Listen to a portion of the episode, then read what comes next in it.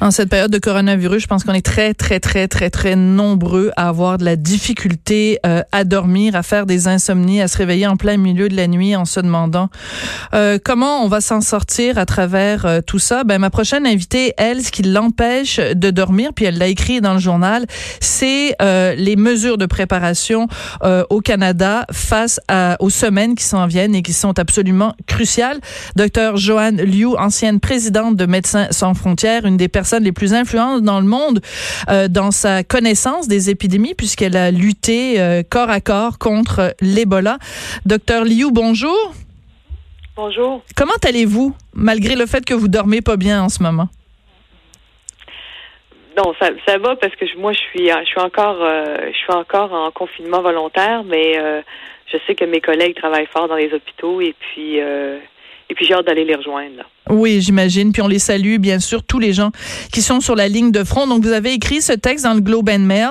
Euh, vous énoncez les trois mesures que le Canada devrait prendre ou a déjà commencé à prendre. On va commencer par euh, la première, euh, dédier des hôpitaux à la COVID-19. On sait que ici à Notre-Dame, à l'hôpital Notre-Dame, on a déjà fait un hôpital dans l'hôpital qui est entièrement consacré aux soins de la COVID-19.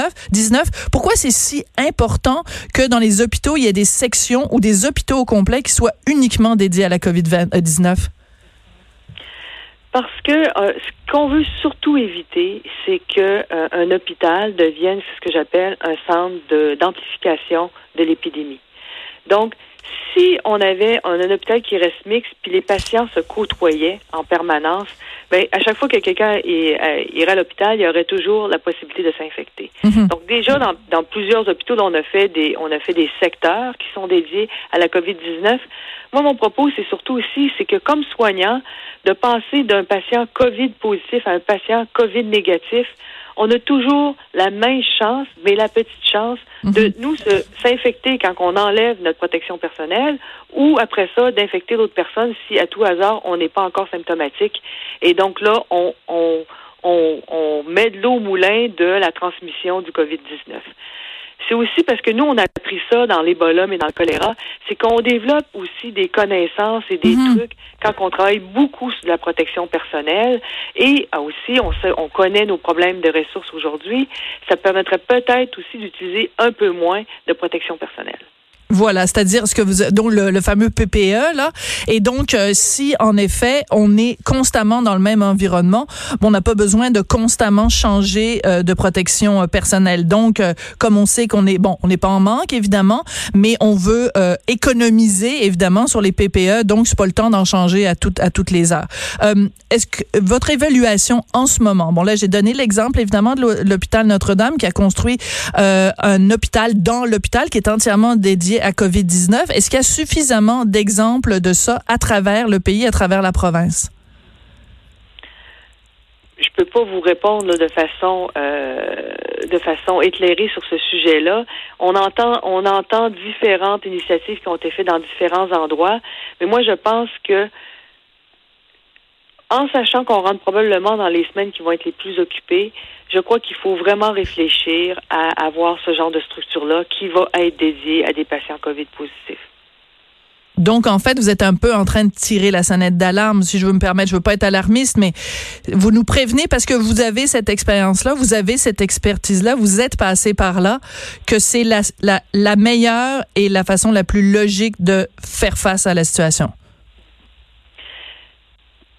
C'est en tout cas la façon que moi je trouve qui qu'on a appris en faisant des épidémies dans d'autres contextes qui diminuait la transmission euh, euh d'un virus à des patients non infectés, qui empêchait qu'un hôpital devienne un endroit d'amplification de l'épidémie. Donc c'est ce qu'on a retiré dans d'autres contextes. Peut-être qu'ici on est tellement bas avec le contrôle d'infection qu'on peut qu'on peut avoir euh, deux deux secteurs à plein régime tout le temps. Mais moi, je pense que dans le stress que ça apporte de traiter des mhm. patients infectés, euh, je crois qu'il faut se mettre un environnement qui nous permette de mieux performer. D'accord, je comprends très bien, puis je comprends aussi votre votre réserve et votre et votre prudence dans dans ce dossier-là.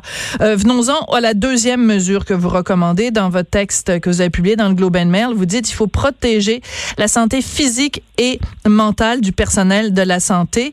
Euh, parlez-nous du défi que ça représente. Ben, c'est vraiment parce que c'est quelque chose que j'ai vécu moi, mais que aussi plein de mes coéquipiers euh, dans des épidémies, mais notamment de l'Ebola, parce que c'est extrêmement difficile, c'est stressant de travailler euh, avec des, des sous la protection personnelle, en kit de protection personnelle d'une part, mais l'autre aussi, c'est de faire face à des patients qui sont extrêmement malades mm-hmm. et qu'à un moment donné, on se retrouve dans une équation où peut-être qu'on va avoir moins de moyens qu'on voudrait et qu'il va falloir faire des choix très difficiles par rapport à des patients. Et on n'est pas habitué à faire de la médecine de tri, de tri ce que j'appelle la médecine de catastrophe, mm. où à quelque part, on, on se met des, des, des, euh, des espèces de, de, de, de, de, guidelines, de guides pour dire, mais ben, ce patient-là, euh, euh, oui, il va, il va avoir la priorité, puis celui-là, il l'aura pas. Et parce que nous, qu'est-ce qu'on fait aujourd'hui au Canada, c'est qu'on veut sauver tout le monde, puis c'est mhm. normal. Mais quand on n'a pas assez de ressources, on fait comment? Et ça, c'est extrêmement difficile. Il faut avoir, le, je dirais, le, le, soutien d'un comité d'éthique qui va aider les gens à faire ces décisions-là difficiles. Et ça doit pas être fait, euh, ce que j'appelle au chevet du patient. Il faut que ces, ces, ces, ces cadres-là soient clairs. Donc ça, ça c'est une chose. Mais l'autre chose aussi, c'est c'est juste comme personnel soignant, euh, c'est une chose de dire, il y a un autobus qui a fait un accident, il a, qui a remporté 40 blessés dans mon hôpital, puis c'est arrivé aujourd'hui. Mais là, là, ça va être la médecine de désastre à tous les jours, pendant plusieurs jours, sinon plusieurs semaines. Et ça aussi, ça, ça mine, ça mine le moral, ça, ça, ça mine l'énergie des gens. Puis il faut soutenir, il faut soutenir notre personnel parce que c'est difficile de travailler dans cette, dans cette ambiance-là, de, d'être toujours sur la ligne de front. Et, et je trouve que c'est quelque chose que régulièrement, nous, en tout cas au début, on s'est rendu compte qu'on n'avait pas donné assez de soutien à notre personnel. Et hmm. aujourd'hui, c'est quelque chose sur quoi on insiste énormément, qui est un soutien psychologique à, à tout notre personnel soignant euh, en tout temps. Est-ce que vous diriez que euh, certains de, de, vos collègues qui ont eu justement à faire ces choix déchirants de décider qui va mourir et qui va s'en sortir, qui souffrent euh, aujourd'hui ou qui ont souffert dans les mois qui ont suivi du syndrome de choc post-traumatique? Euh, oui, il y a des exemples de ça, c'est sûr. Là, puis c'est pour ça qu'il faut éviter ça. Euh, et et, c'est pas, pas seulement les médecins. Hein, je pense que c'est le personnel infirmier, c'est le, les, les, préposés aux bénéficiaires. C'est tout le monde qui, qui, qui vit dans cet écosystème-là aujourd'hui doit avoir un soutien en tout temps. Oui, je voyais euh, en fin de semaine le témoignage. Euh, je m'excuse d'avoir une, une, source comme ça, mais c'était dans Paris Match. Euh, il y avait un reportage sur le l'est de la France, là où il y a vraiment le gros foyer de, de et, et les, la situation est complètement hors de contrôle. Et selon les villes, il y a une ville où on a décidé on ne traite plus les gens qui ont plus de 80 ans. Dans une autre ville, à Nancy, on a décidé qu'on ne traitait plus les gens qui avaient plus de 70 ans. C'est ça qui nous attend, docteur Liu? Mais ben, c'est ça qu'on veut éviter. Hmm. C'est ça qu'on veut éviter et c'est pour ça que euh, aujourd'hui, euh, je pense qu'on l'a martelé euh, haut et fort par rapport à la distanciation physique, parce que c'est à peu près la seule arme qu'on a parce qu'on n'a pas de solution thérapeutique, puis on n'a pas de vaccin encore. Et donc, moi, mon, mon, je dirais que je, ma grande, grande demande à tous, c'est si vous voulez qu'on soit capable de vous soigner au mieux et qu'on soit capable de soigner tout le monde, hmm. il faut que tout le monde aujourd'hui nous aide à toffer la ronde parce que ça va être difficile. Hmm. Ça va être difficile, il faut pas s'en cacher. Une des suggestions extrêmement intéressantes et en même temps déchirantes euh, que vous abordez dans votre texte, c'est vous dites est-ce que il faut pas commencer à penser euh, peut-être que euh, une partie du personnel médical doit être à l'écart de leurs proches? Qu'est-ce que vous voulez dire exactement?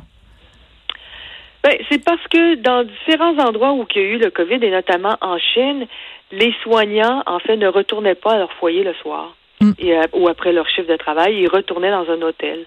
Et c'était pour s'assurer que, un, euh, si, si à tout malheur ils étaient infectés, ils n'infectaient pas leur famille. Puis dans l'autre sens aussi, qu'ils ne se fassent pas infecter par leur famille hmm. si euh, par malheur aussi eux étaient infectés parce qu'on a besoin d'eux dans l'hôpital.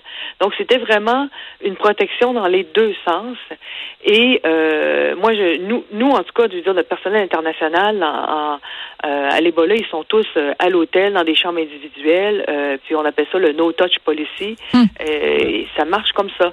Et je, je, je crois que quand on sait aujourd'hui les chiffres, que ça va jusqu'à au, jusqu'au moins 20 du personnel soignant qui devient COVID-19 positif dans différentes villes aujourd'hui, faut y réfléchir.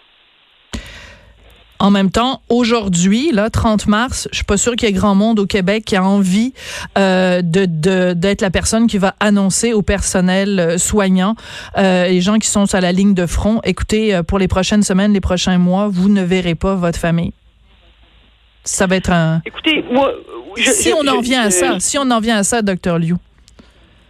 Oui, mais l'affaire aussi, je pense que j'ai écrit ça aussi parce que je voulais conscientiser les gens sur ce qui se passait euh, de voir aussi que tu peux faire peut-être des réaménagements dans ta maison pour diminuer les risques. Il y a plein de solutions auxquelles on peut réfléchir, mais c'est juste que c'est un danger réel, c'est un mhm. risque réel, il ne faut pas faire semblant qu'il n'existe pas. Voilà, ça c'est ce qui est le plus important. Il faut pas faire semblant que ça n'existe pas parce qu'on est en train d'avoir ces jours-ci des discussions qu'on pensait jamais avoir. Vous comme médecin, de dire ben je vais devoir moi décider qui je soigne et qui je laisse aller c'est pas le fun de se poser ces questions-là, mais on doit y penser. Dire à des médecins, à des, infirmiers, à des, personnels soignants, ben peut-être que c'est mieux que tu vois pas ta famille pendant un, grand bout de temps. C'est pas des choses dont on a envie de parler, mais on n'a pas le choix d'en parler. Effectivement. Puis je pense que c'est, moi ce que je veux, c'est que les gens réfléchissent à ce sujet-là. Mm-hmm. Euh, voient aussi comment ils peuvent diminuer le risque dans leur foyer. Puis déjà là, on va avoir avancé. Exactement. Ben, vaut mieux y penser euh, maintenant parce que quand les décisions devront être prises, au moins, on n'arrivera pas comme ça du jour au lendemain. On va avoir euh, préparé le terrain et c'est ce que vous faites fort bien d'ailleurs, euh, docteur Liu, et je vous en remercie. Le troisième point, la troisième mesure dont vous parlez, c'est de maintenir des soins intensifs pour les patients qui n'ont pas le COVID-19. Donc, qu'est-ce que qu'est-ce que ça comprend quoi cette mesure-là? C'est juste parce que euh, c'était pour, pour, Nous, on a pris ça, puis c'est sûr qu'on parle de circonstances qui sont complètement différentes. Hein.